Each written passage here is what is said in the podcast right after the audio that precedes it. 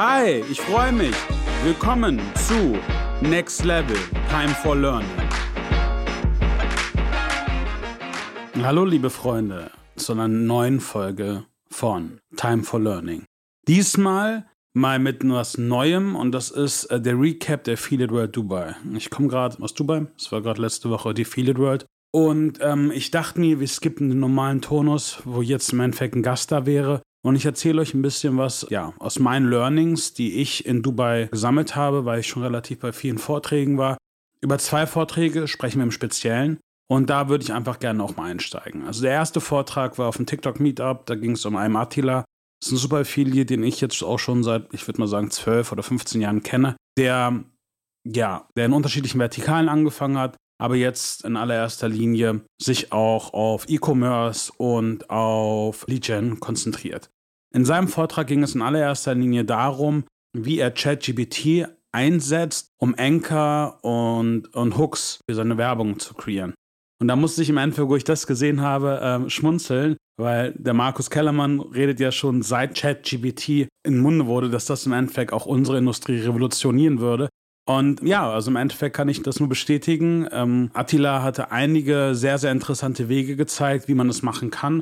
Es ging da zum einen natürlich darum, dass du einfach, ja, Zeit einsparen kannst, was gerade, gerade im TikTok-Bereich, wenn du irgendwie Kampagnen bei TikTok spielst, sehr, sehr wichtig ist, weil du einfach, sag ich mal, einen Funnel oder einen Anchor schon vorbekommst und dann auch meistens noch die Texte und von da aus dann äh, rein theoretisch auch gleich die Videos erstellen lassen kannst, was im Endeffekt zu einem sehr, sehr großen äh, Zeitersparnis führt. Also auch generell alle ja, Sprecher auf der Messe sind eigentlich davon ausgegangen, dass sich dadurch die Zeiten für Ad-Copies äh, um 50% mindestens senken lassen. Und das ist schon sehr, sehr spannend. Aber auch wichtig hier, achtet nicht einfach nur blind darauf und benutzt irgendwie welche AI-Tools, sondern im Nachhinein müsst ihr natürlich auch über die Texte gehen, weil zum einen, gerade was SEO-Texte angeht, ich meine, die Inhalte kommen nun mal aus dem Internet. Das heißt, man weiß nicht immer, ob auch irgendwie Duplicate Contact dabei ist. Aber es ist auf jeden Fall schon mal gut und ich glaube, ich weiß, was ich auf jeden Fall nächste Woche mache. Ich spiele mal damit rum. Und es geht im Endeffekt um zwei Sachen, was Attila besprochen hatte, beziehungsweise um sieben Sachen. Es geht bei der Sache, bei dem Vortrag um einen Attila um sieben Aspekte. Zum einen, wie kann ChatGPT bei Ad-Copy-Ideen helfen? Wie kann es unterschiedliche Ankles und Anker erstellen für euch oder euch andere Ideen geben? Und wie kann man auch die Tonalität ändern der Texte? Auf der anderen Seite geht es auch dann nochmal darum, wie kann man irgendwie die, die CTA erhöhen, gerade bei Landingpages. Und gerade wenn ihr Werbung treibt in einer Sprache, die nicht nativ eure eigene ist, wie kann ChatGPT euch helfen, grammatische Fehler oder Rechtschreibfehler auszumerzen?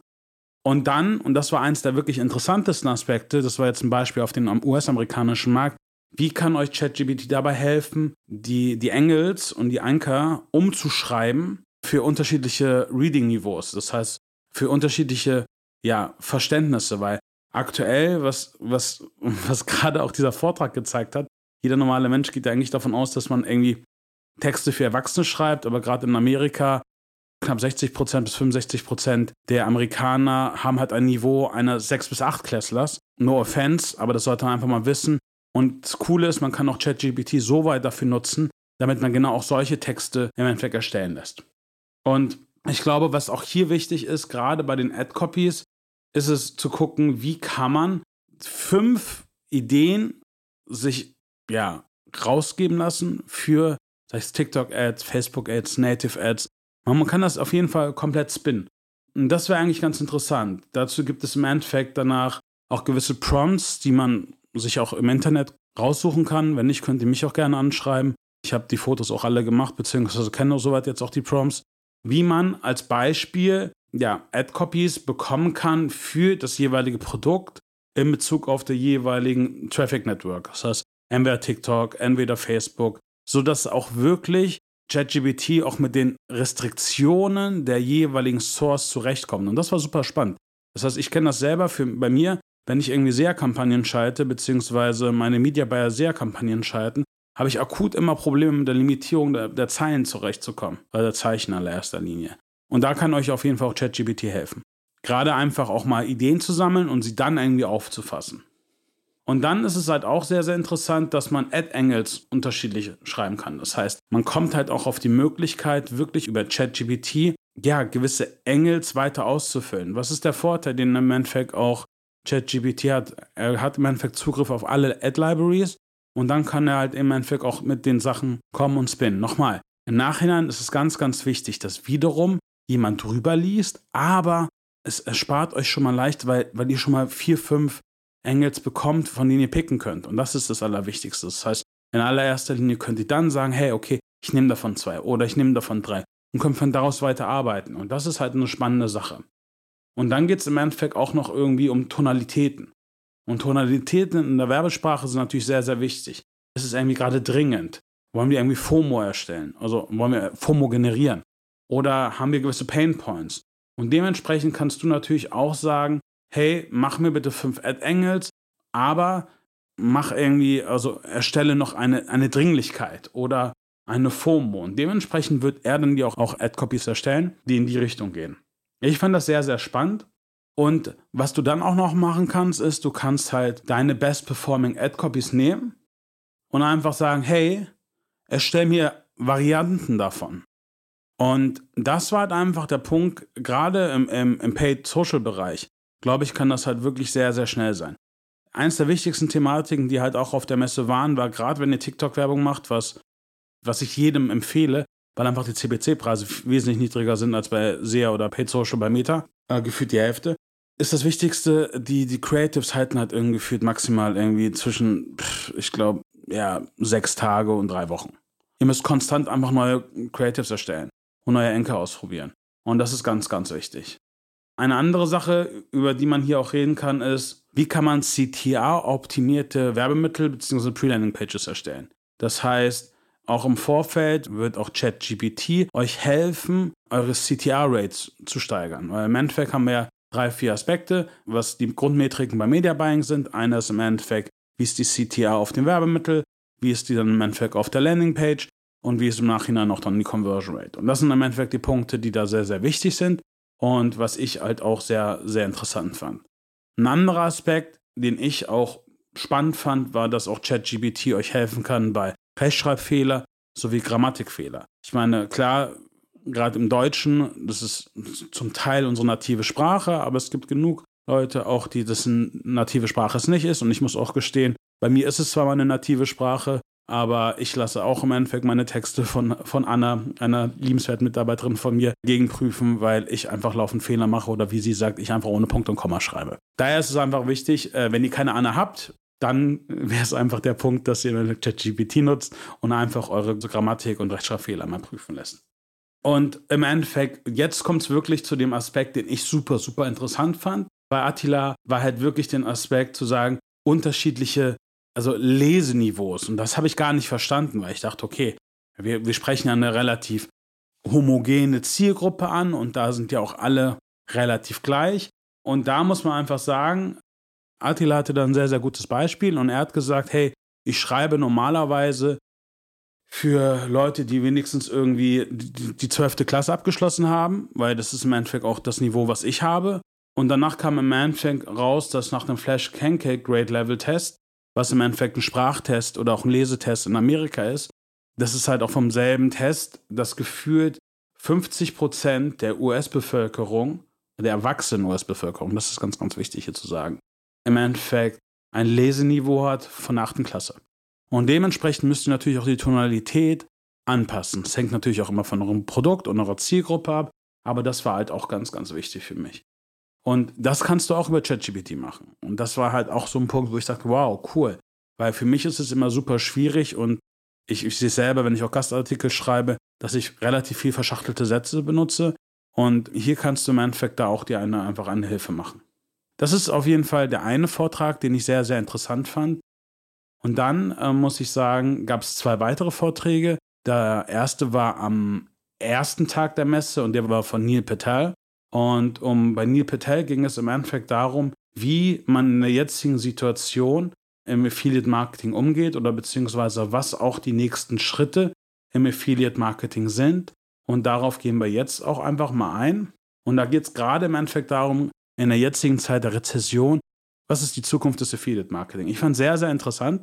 Ich liebe Neil Patel, ehrlich gesagt. Also ich höre mir sehr, sehr viel von ihm an. So einen Podcast kann ich auch nur sehr, sehr ans Herzens legen, aber es war halt auch sehr, sehr spannend. Und was halt einfach ganz wichtig war, und ich gehe einfach jetzt wirklich nur auf die Bullet Points ein, die ich im Endeffekt mir rausgezogen habe.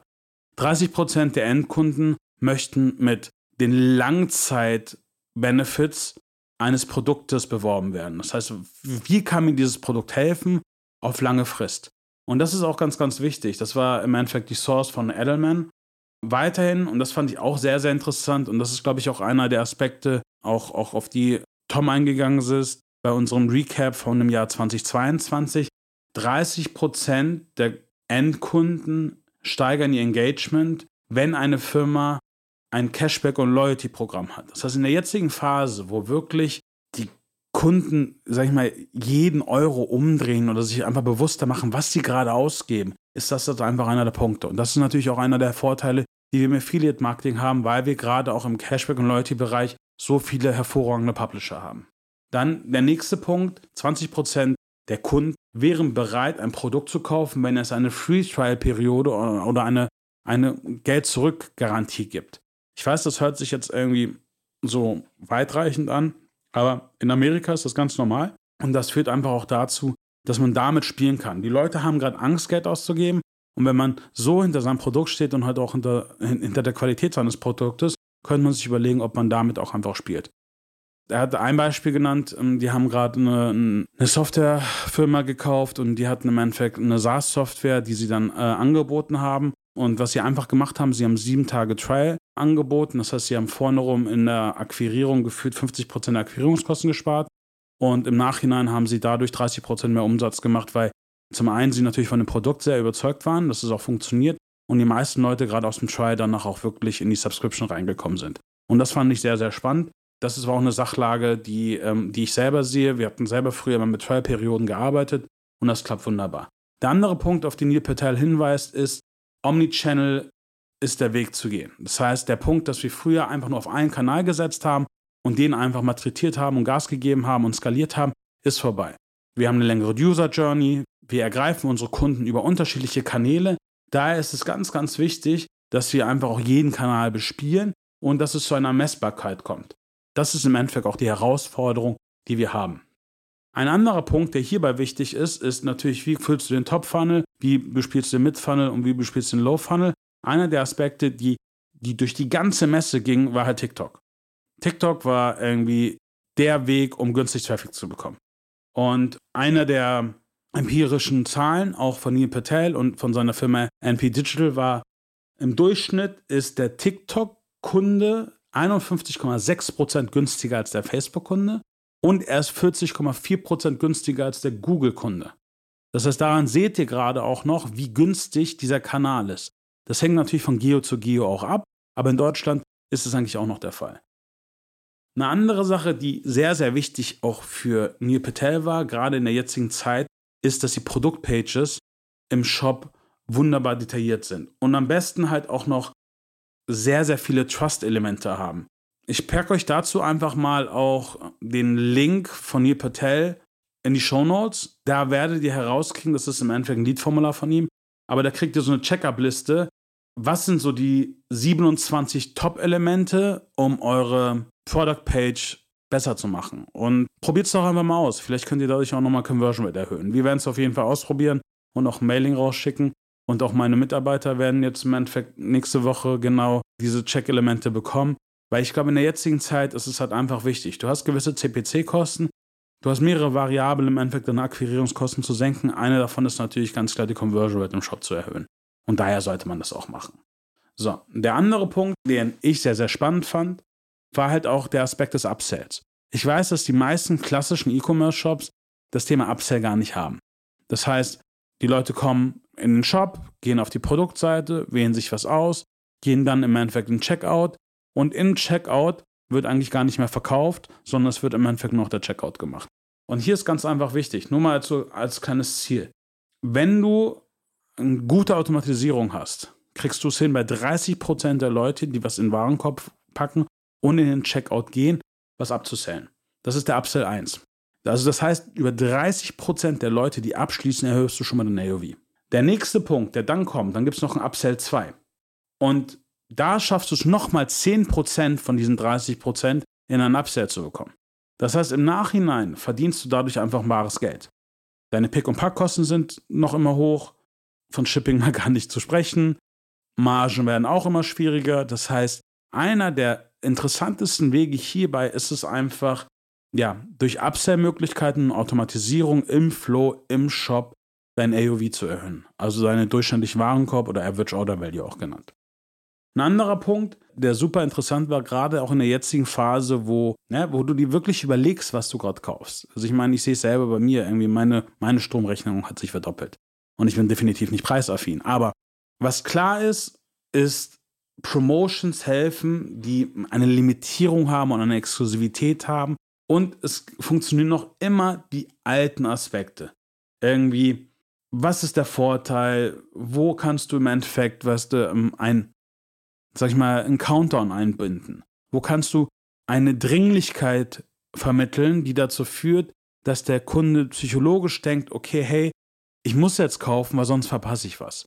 Und das sind die Aspekte, die wir jetzt alle machen müssen. Ich weiß, dass Preismenge nicht immer der Weg ist. Und es geht hier aber auch nicht um Preismenge. Es geht aber ganz einfach darum, wenn ihr Promotions habt, dann fühlt sich sauber aus. Das heißt, indem ihr mit dem Counter arbeitet, indem ihr im Endeffekt mit, mit Rabatten arbeitet, mit denen ihr so oder so arbeitet, indem ihr über euer CRM im E-Mail-Marketing auch mit einem Counter arbeitet.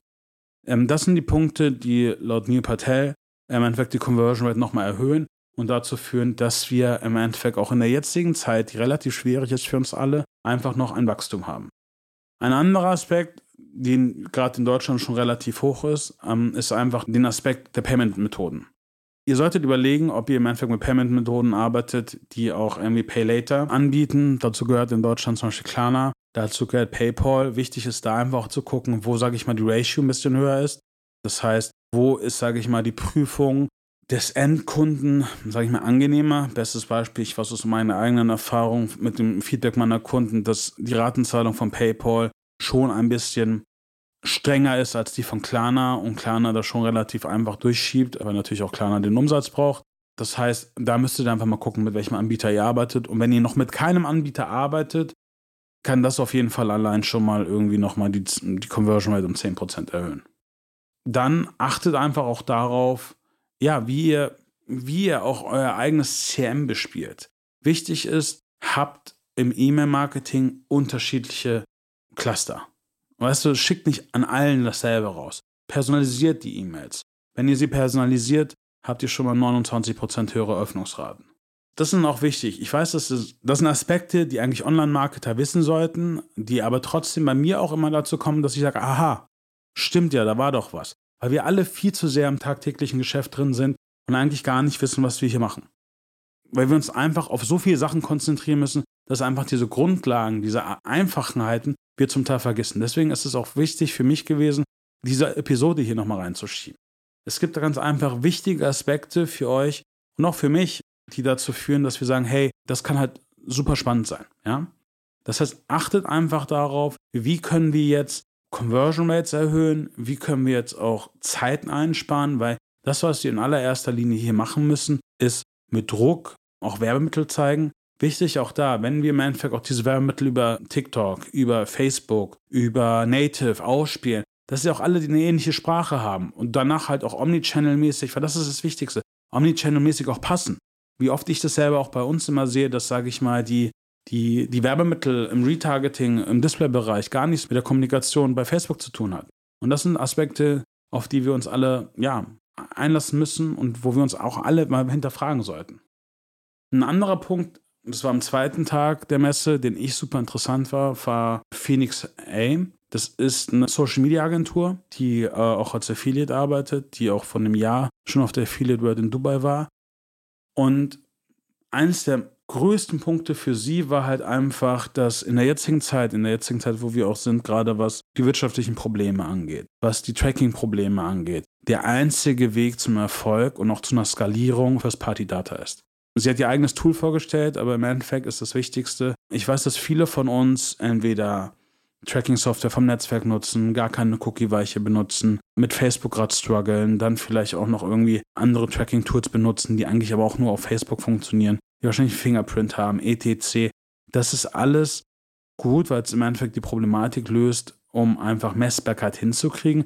Aber der einfachste Weg, das hinzubekommen, ist einfach, das auf einer First-Party-Ebene zu machen. Was bedeutet eine First-Party-Ebene? Die First-Party-Ebene bedeutet, ihr als Shop-Betreiber, als Domain-Inhaber habt die Möglichkeit, im Endeffekt auch über eure eigenen Domain alles zu tracken, weil es einfach auch wichtig ist.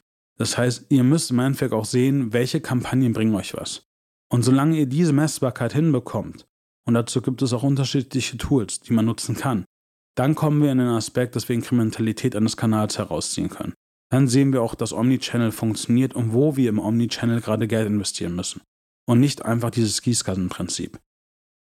Also der Vortrag von ihr war halt super interessant, weil sie einfach auch im letzten Jahr einfach irgendwie 141 Prozent auf allen ihren Kunden im Durchschnitt gewachsen ist. Da waren natürlich einige dabei, die sind nicht so hoch gewachsen, einige sind explodiert, aber daran sieht man, Wachstum ist möglich. Und eins der wichtigsten Aspekte in unserer Industrie ist gerade, gebt euch nicht mit dem Status quo zufrieden.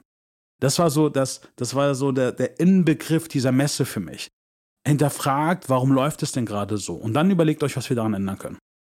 Also dieser Aspekt, einfach nur preiszugehen und einfach nur sich nicht zu hinterfragen und zu gucken, wie man irgendwie Sachen optimieren kann. Das ist, glaube ich, der Fehler. Aber so ist das Einzige, was wir hier gerade machen, versuchen, äh, ja, uns abzuschaffen und, und auch die Firmen abzuschaffen, für die wir arbeiten.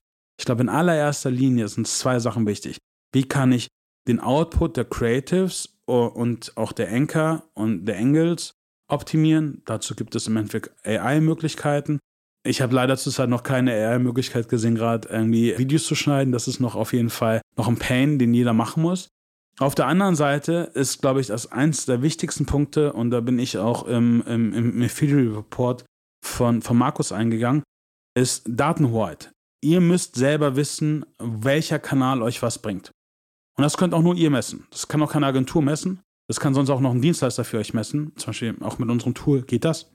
Weil ihr dann auch einfach wisst, wo muss ich Geld reinstecken? Was bringt mir gerade was? Und das muss im Endeffekt auch eins eurer Tools sein, weil dann wisst ihr auch, was funktioniert. Ich sehe es selber auch gerade bei Facebook, wie oft Kampagnen ausgeschaltet werden, weil, sag ich mal, auf zwei Tagen irgendwie nichts bringen und danach wird es irgendwie nachattribuiert. So, oder es heißt halt, es bringt was, aber du siehst es halt irgendwie nicht all over in, in deinem Shop-Umsatz. Und das sind die Punkte, die wichtig sind. Das, was wir hier machen, ist nicht würfeln, sondern das, was wir machen, ist empirische Studien von Stochastik. Und das ist das, was wichtig ist. Jeder muss Daten lesen. Das war für mich auch einer der Aspekte. Alle durchgängig meinten, ja, die wirtschaftliche Situation ist schwierig und die wirtschaftliche Situation wird sich auch in den nächsten zwei, drei Quartalen nicht ändern. Aber es gibt klare Gewinner in diesem Bereich. Und was ich möchte, was ich mir wünsche für uns alle ist, dass wir zu diesen Gewinnern gehören. Deswegen kann ich nur zwei Aspekte sagen. Erstens, überlegt euch, auch durch vielleicht Punkte, die ich gerade genannt habe, wie ihr euer Online-Marketing-Spiel optimieren könnt. Zweitens, ich kann jeden herzlich dazu einladen, auch mal auf internationale Messen zu gehen. Die nächste Affiliate World ist in Barcelona im Juli, weil ich komme immer aus solchen Messen zurück mit enorm vielen Ideen und enorm vielen Aspekten, weil ich einfach sehe, wie groß unsere, unsere tolle Industrie ist, was für Möglichkeiten es gibt, wie irgendwie Arbitragegeschäfte, wie man auch das Native Game vernünftig spielen kann. Und ich glaube, wir auch auf dem Deutschmarkt können uns sehr, sehr viel davon abgucken. Und ich bin auch dankbar, immer wieder auch deutsche Wegbegleiter auf diesen Messen zu sehen und zu sehen, dass die einfach auch ihren Weg gehen und einfach auch zu sehen, wie kann man Aspekte aus Asien oder auch aus dem Nahen Osten auf unseren Markt adaptieren. Und es gibt Möglichkeiten dazu und das ist das Wichtigste. Ich freue mich, Montag wieder ins Büro zu gehen. Äh, wenn ihr den Podcast hört, ist mein erster Arbeitstag wieder, auch meine Learnings meinem Team weiterzugeben. Aber ich dachte einfach mal, wir schieben hier mal einen Break rein in den neuen normalen Aspekten und fangen einfach mal mit einem Podcast als Recap zu Affiliate World in Dubai rein. Ich gucke mal, ob ich auch noch irgendwie äh, YouTube-Videos dazu finde. Dann packe ich es einfach auch nochmal in die Show Notes. Dann könnt ihr euch das auch nochmal angucken. Weil, wie schon gesagt, Time for Learning und äh, wir haben nie alle ausgelernt. Ich definitiv nicht. Und ähm, ich freue mich auf die nächste Folge mit euch. Ciao, ciao, euer Navid.